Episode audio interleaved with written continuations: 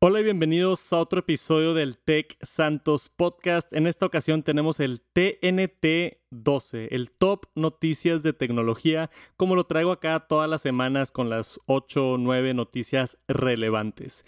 Esta vez en el TNT tenemos mucha información de Apple, como fue el evento la semana pasada, han surgido muchos detalles de los cuales quiero platicar, pero tenemos también a Sony con algo de noticias del PlayStation 5, un par de notas interesantes, incluyendo una de Impossible Foods, haciendo con tecnología en el sector gastronómico. LG, Xiaomi y un par de otras noticias interesantes. Otra vez, muchas, muchas, muchas gracias por acompañarme. Si lo han hecho todavía, suscríbanse al podcast y dejen una reseña. Vamos a empezar con el TNT.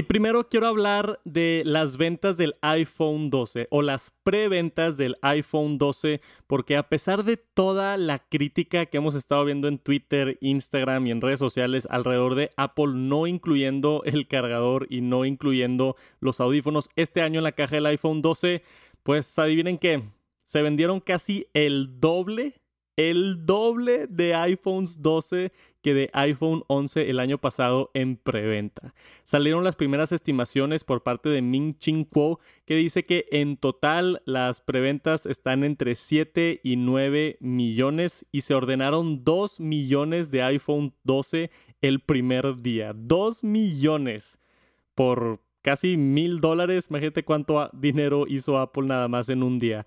Pero lo interesante aquí es verlo en comparación al año pasado, ¿no? El, iPhone 11 dice que trajo entre a 10 a 12 millones de pre-orders durante la primera semana en el 2019, que se movieron entre 500 a 800 mil unidades en las primeras 24 horas.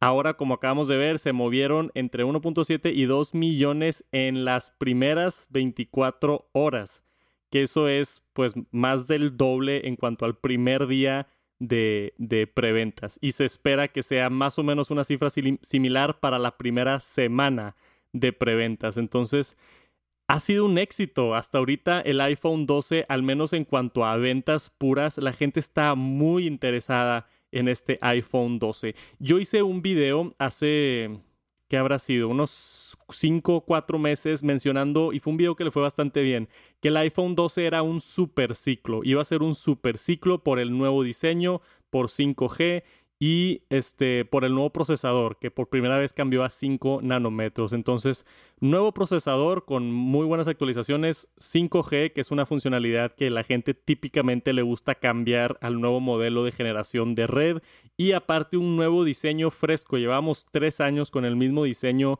del iPhone 10 y ya un diseño cuadrado que a mí y creo que a mucha gente nos gusta o nos da nostalgia del iPhone 4, del iPhone 5 es un iPhone que se antoja y se ha visto en los números las primeras semanas casi el doble o más del doble de ventas en preventas que el iPhone 11. Entonces hasta ahorita, al menos en cuanto a ventas, ha sido un exitazo el iPhone 12 y el 12 Pro.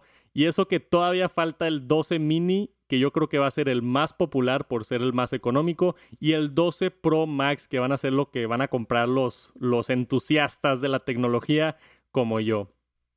Pero entonces, para todos los haters que estaban diciendo que Apple iba de bajada, como lo vemos todos los años, Apple va de subida y está muy, muy bien. Muy bien.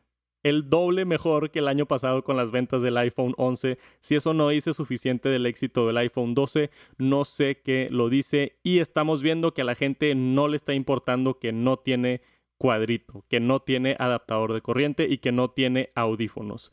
Acabo de sacar un video por allá en el canal de Tech Santos hablando del futuro de MagSafe, platicando de qué está haciendo Apple para eliminar el puerto y qué está haciendo en cambiar MagSafe en vez de Lightning y por qué no están incluyendo cargadores en la caja y demás. Y creo yo que esto me cementa un poquito más esa idea de que nos importa a nosotros, los techies, pero en realidad toda la gente que ya estaba cargando su iPhone compra un iPhone 12 y lo puede seguir cargando de la manera que lo estaba cargando su iPhone viejo, ¿no? y se ven las ventas que no ha estado afectando mucho a pesar de toda la crítica que has estado viendo en Tech Twitter. Entonces ahí está, iPhone 12 Pro y iPhone 12 están vendiendo muy, muy, muy bien y, parece ser que mejor que en los años anteriores. Entonces hasta ahorita Apple va bien. Y después, rápidamente quería anunciar que tuvimos el lanzamiento de iOS 14.1. No hubo nada muy bueno, pero, o no bueno, pero muy nuevo, quería decir. Pero sí, un par de bug fixes. Este, específicamente tengo aquí la lista. Las cosas que me brincaron a mí fue que ahora agrega soporte para 10-bit HDR. Eh, por primera vez para poder editar en, en, la aplicación de fotos de iPhone para el iPhone 8 en adelante. Entonces, para ahora, con los nuevos iPhone 12 que graban en 10 bit HDR, Apple tenía que actualizar su, su, aplicación para poder soportar esos iPhones 12 que a la gente ya le va a estar llegando esta semana con iOS 14.1. Entonces, hay, mucho de esto de iOS 14.1 es adaptando a los usuarios de iPhone 12. Y lo demás es, este, pues ya saben, bugs, corrigiendo un montón de cosas. Aquí tenemos toda la lista, problemas con una aplicación del mail, problemas que a veces las llamadas que entran, la información no estaba correcta y, un montón de bugs que se, que se arreglaron. Pero siempre es bueno tener tu iPhone actualizado o tu iPad porque también salió iPad OS 14.1. A mí la que me tiene bien emocionado es 14.2. Está en beta ahorita y ya hemos visto cosas ahora sí nuevas. Yo creo que para eso sí le voy a hacer un video allá en Tech Santos platicándoles de todo lo nuevo de 14.2. Porque esta de 14.1 en realidad no fue mucho. También vi mucho de los, de los ajustes que fueron a través de los widgets, ¿no? Que tenían un par de bugs por ahí. Y, y eso es básicamente todo con iOS 14.1. Si no lo han hecho, actualicen se lo recomiendo, siempre es bueno tener tu teléfono actualizado por temas de seguridad y demás. Y esperen un video pronto de 14.2, que creo que ahí es donde viene la actualización buena. Y después tenemos el PlayStation 5 acá en el Top Noticias Tech. Siempre trato de encontrar porque me, me, estoy hypeando yo solo por el lanzamiento del PlayStation 5. Estoy bien emocionado. Pues ya tenemos muchos, muchos años de que no tenemos una consola nueva, una nueva generación. Y me llega el PlayStation noviembre 12, le voy a estar haciendo unboxing en el canal y todo, y voy a estar allá en vivo en Santos Gaming. Si les interesa ver eso, vayan suscribiéndose a Santos Gaming, que se viene mucho contenido por allá en YouTube. Ahora, con, con, esta noticia del PlayStation 5, por primera vez nos enseñaron la interfase, ¿no? El UI, el User este, Interface o el User Experience, para ver cómo es cuando estás navegando a través de la interfase en PlayStation, ¿no? Y si le doy aquí play al video, para los que estén viendo el video en YouTube lo van a poder ver. Si están escuchando el podcast, les platico. es, se ve nuevo, se ve fresco. Y eso es lo que me gusta a mí porque ya después de muchos, muchos años viendo eh, la interfase y el sistema del PlayStation 4, me alegra que haya cambiado.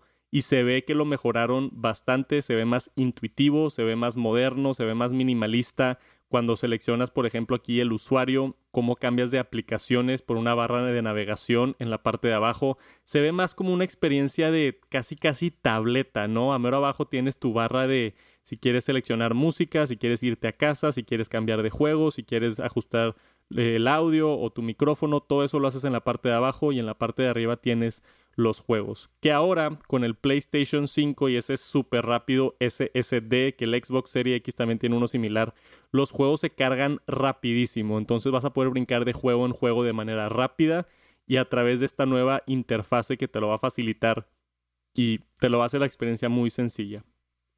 Tenemos también todo lo de social sharing que estamos viendo aquí de puedes tomar fotos, compartirlas directamente a Twitter, al internet, grabar videos rápidos tipo highlights, ese tipo de cosas. Se ve muy bien. Me gusta también que tiene al estilo 2020 todas las esquinas redondeadas, ¿no? Tenemos acá en, en, cuanto a los menús, yo me di cuenta al menos que las esquinas de todos los menús están redondeadas, como lo que vemos en macOS Big Sur, como lo que vemos ya pues en todos los iPhones y, iPads con las esquinas redondeadas. Creo que ese es como el, el estilo al que hemos llegado en cuanto a interfaces de tecnología. El estilo redondeado lo hace un poquito más amigable, un poquito más accesible y a mí me gusta.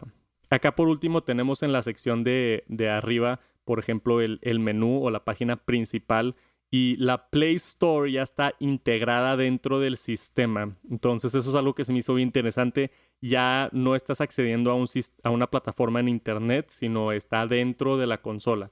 Por supuesto que está agarrando información del Internet para mostrarte los juegos nuevos y de todo, pero supuestamente esto va a hacer que funcione mucho mejor la Play Store, incluso que se puedan descargar más rápido los juegos y tener menos tiempo de espera, que es mucho de lo que está vendiendo el PlayStation 5. Esto es lo último que nos faltaba ver. Ya vimos la consola, ya vimos los juegos, ya vimos los demos, ya vimos el control, ya vimos todo. Nada más nos faltaba ver la interfase y aquí está. Me gustó mucho. Creo que hizo un buen trabajo Sony o el equipo de PlayStation en, implementar este tipo de, de sistema operativo. Se ve bien agradable y ya no falta mucho para tener el PlayStation 5, así que esperen contenido sobre eso muy, muy pronto.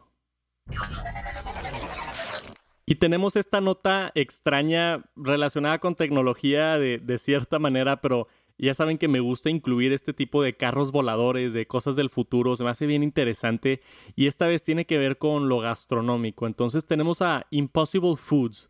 Ellos son los que hicieron famosa la hamburguesa, la Impossible Burger, que hicieron una, una carne de hamburguesa derivada 100% de plantas, con supuestamente el mismo sabor o parecido al sabor de carne tradicional de vaca, ¿no? Hasta se ve que la aplasta si sale sangre de la carne, o sea, es algo impresionante lo que está haciendo Impossible Foods, dándote lo más cerquita que se puede a carne de verdad, pero con, con carne hecha de plantas. Y esto ayuda pues en temas de salud para cierta gente que tiene el colesterol muy alto, también ayuda en temas de ayudar al planeta y no, no incentivar el, abuso o el maltrato de animales. Hay, muchas razones por las cuales la gente se hace vegetariana o vegana y Impossible Foods está innovando mucho en este aspecto. Ahora, la, nueva noticia que salió el, el, día de hoy, de esta semana, es que Impossible Foods está trabajando en plant-based milk. Entonces, quieren hacer lo mismo que hicieron con la carne de hamburguesa, pero con leche. Quieren hacer una leche que reemplace la leche de vaca. Hemos visto muchos intentos, o al menos aquí en mi casa hay leche de almendra, leche de cocoa, creo, leche de coco, leche de soya también. Hay muchísimas otras opciones, pero Impossible Foods o Impossible Milk lo están llamando. Quieren hacer lo más cerquita posible a leche de vaca, la tradicional con la que crecimos todos, que supuestamente no es tan buena para ti pero con su nueva fórmula basado totalmente en plantas. No tengo idea cómo hacen esto, cómo puedes hacer leche falsa en un laboratorio, pero si tiene los ingredientes correctos y si es más saludable que la leche tradicional y si no está tan más cara, porque ese es otro problema, típicamente este tipo de innovaciones son más caras que el original y pues la gente va a seguir comprando leche normal si la Impossible Milk está el doble de cara. aunque sepa igual y aunque esté más saludable y aunque no mate vacas, la gente desafortunadamente si está muy cara no lo va a comprar. Entonces, ahora lo que a mí se me hace interesante y vi varios comentarios ahí en el artículo es que esto pudiera habilitar no nada más leche, sino otras cosas como quesos, como huevo, como otras cosas que puedan hacer a base de esta leche de Impossible Milk, ¿no? Entonces, se me hace bien interesante a dónde pudiéramos llegar en el futuro en cuanto a comida procesada en laboratorios hecha simplemente de plantas, ¿no? El, ya no tener que estar abusando de, animales como lo estamos haciendo ahorita.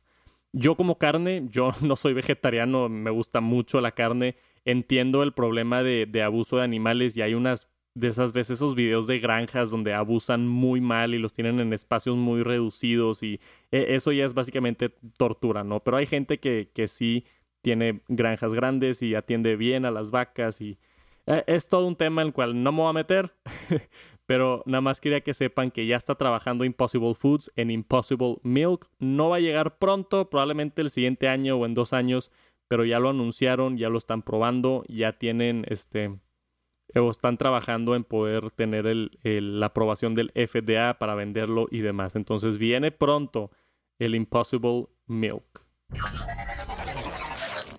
Y regresando al iPhone 12, quería tocar base con esto porque no lo mencioné mucho en mi video de, de Tech Santos donde estaba haciendo el resumen del iPhone 12.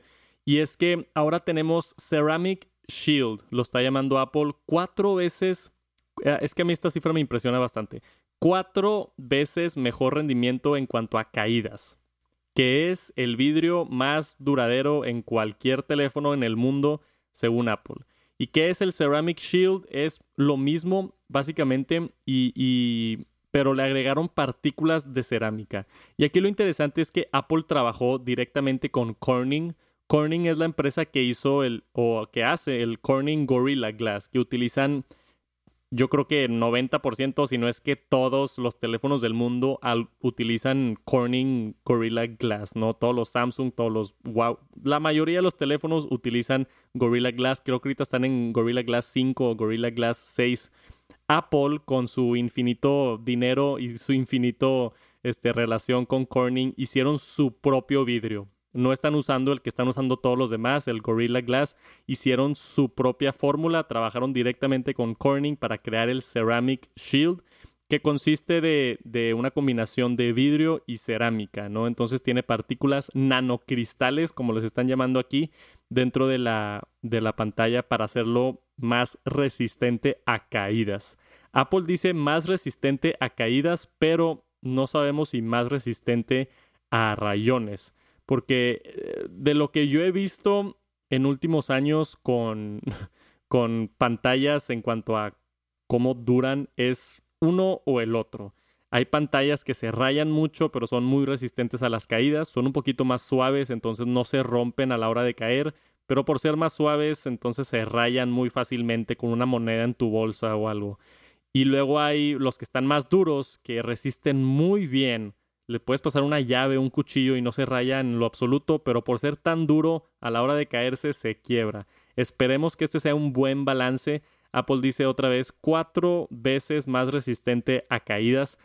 Eh, no lo voy a estar probando en el canal, pero seguramente van a salir muchos videos o ya salieron muchos videos de, de gente probando esto, haciendo drop test. Seguramente yo lo voy a estar viendo y compartiendo. Después podemos, los puedo actualizar con cómo estuvo esta pantalla del Ceramic Shield. A mí se me hace de las cosas más interesantes del iPhone 12. Y LG tiene noticias interesantes por fin después de casi un año de que salió esto en CES, casi dos años, creo que la primera vez que lo enseñaron fue en el 2019, fue su nueva OLED TV, la OLED R, que básicamente quiere decir rollable. Una tele que se enrolla dentro de una caja y se desenrolla cuando la quieres ver.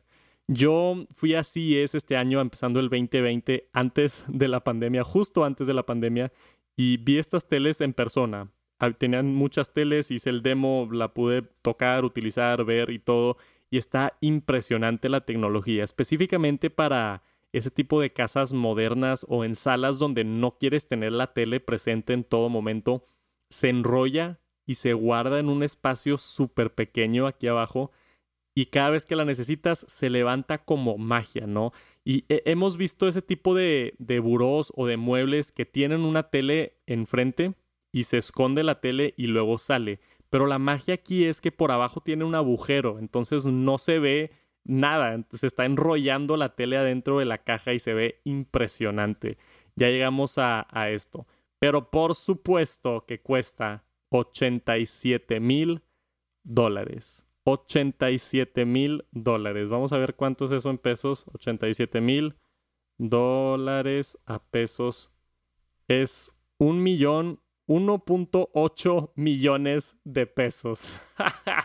Entonces, si quieren una tele nueva, la más moderna, la más impresionante, OLED que se enrolla, hay que pagar 1.8 millones de pesos mexicanos. Es una eh, ridiculez, ridiculez. No sé quién en el mundo tenga 1.8 millones para gastarse en una tele, pero oficialmente está a la venta. Si conocen algún ricachón, me, me, pasan su WhatsApp a ver si me presta la tele para hacerle un video.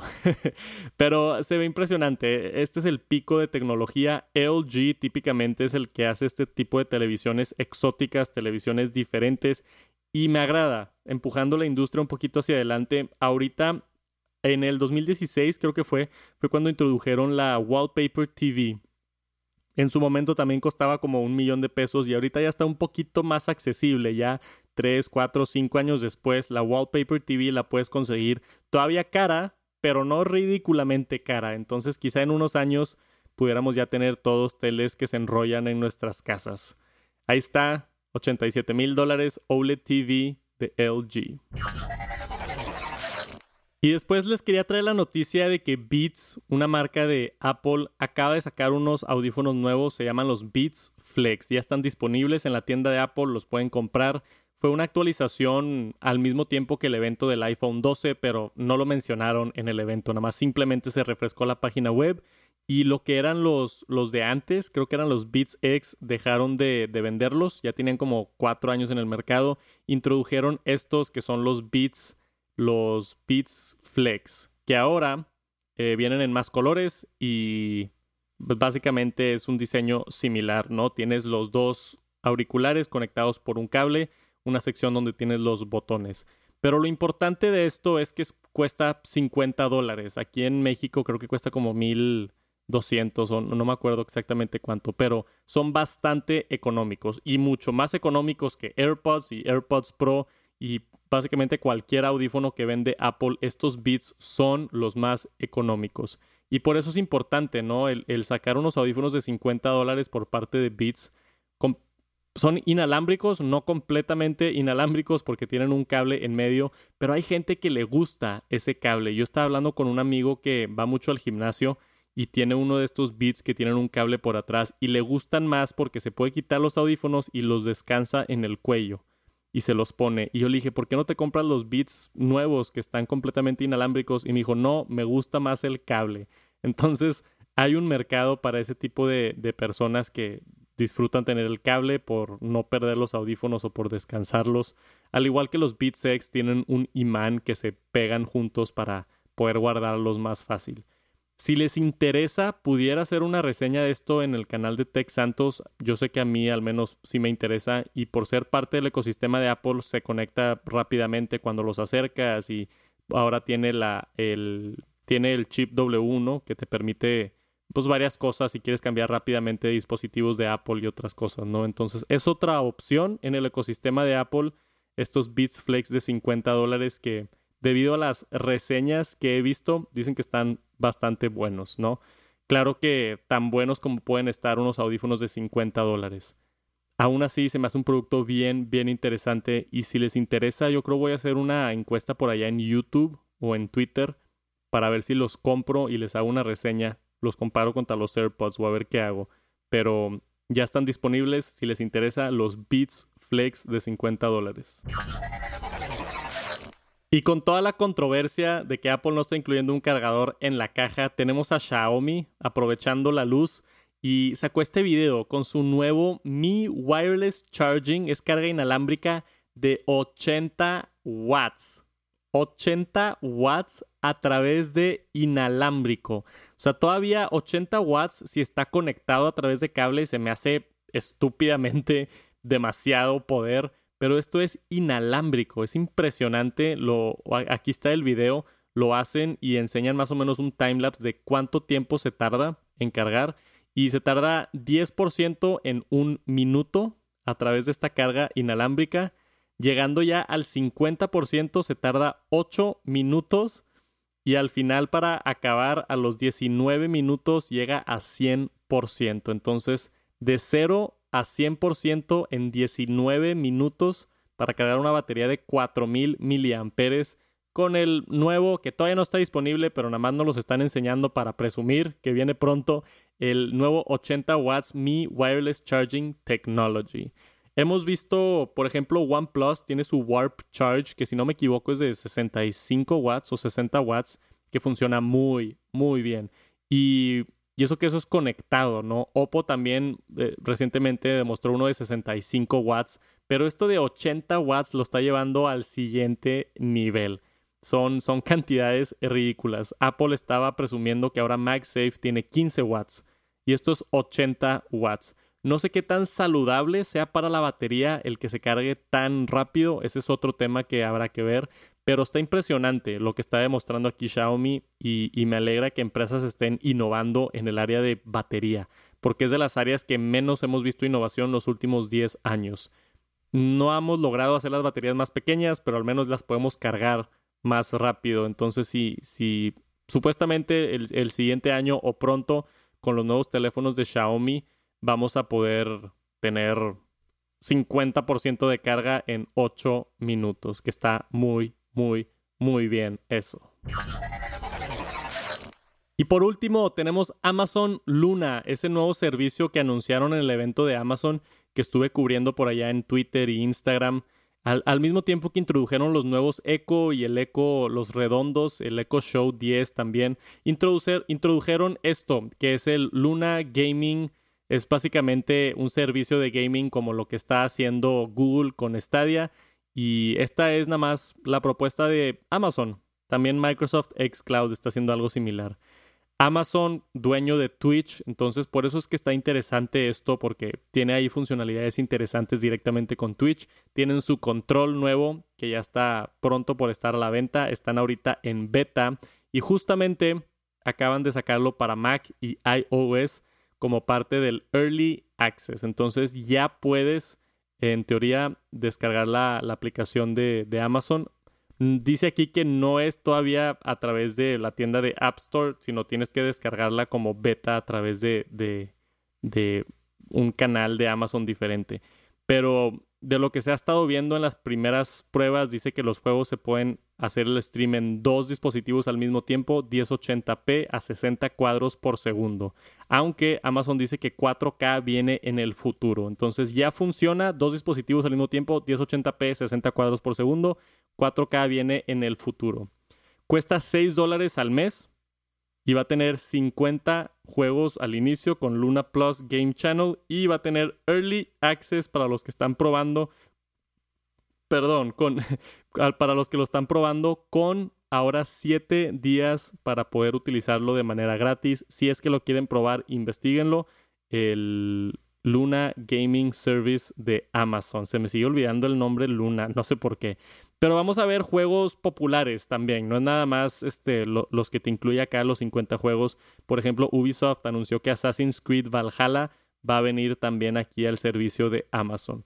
Estamos viendo una revolución en cuanto a la industria de gaming. Todos están intentando hacer el Netflix de gaming y hasta ahorita ninguno ha pegado, ninguno ha funcionado así muy bien. Más que nada yo creo por, por los juegos que están disponibles, ¿no? Nadie se quiere limitar a pagar una mensualidad si el juego que quieres jugar está en otra plataforma. Entonces yo creo que eso es lo que está parando mucho de esto, pero si alguien logra hacerlo, Amazon tiene buena oportunidad por esa conexión con Twitch. Vamos a ver cómo les va, pero ya está disponible al menos en beta. Si quieren probar el, Luna, se pueden meter aquí a la página de, de Amazon Luna Gaming para probarlo.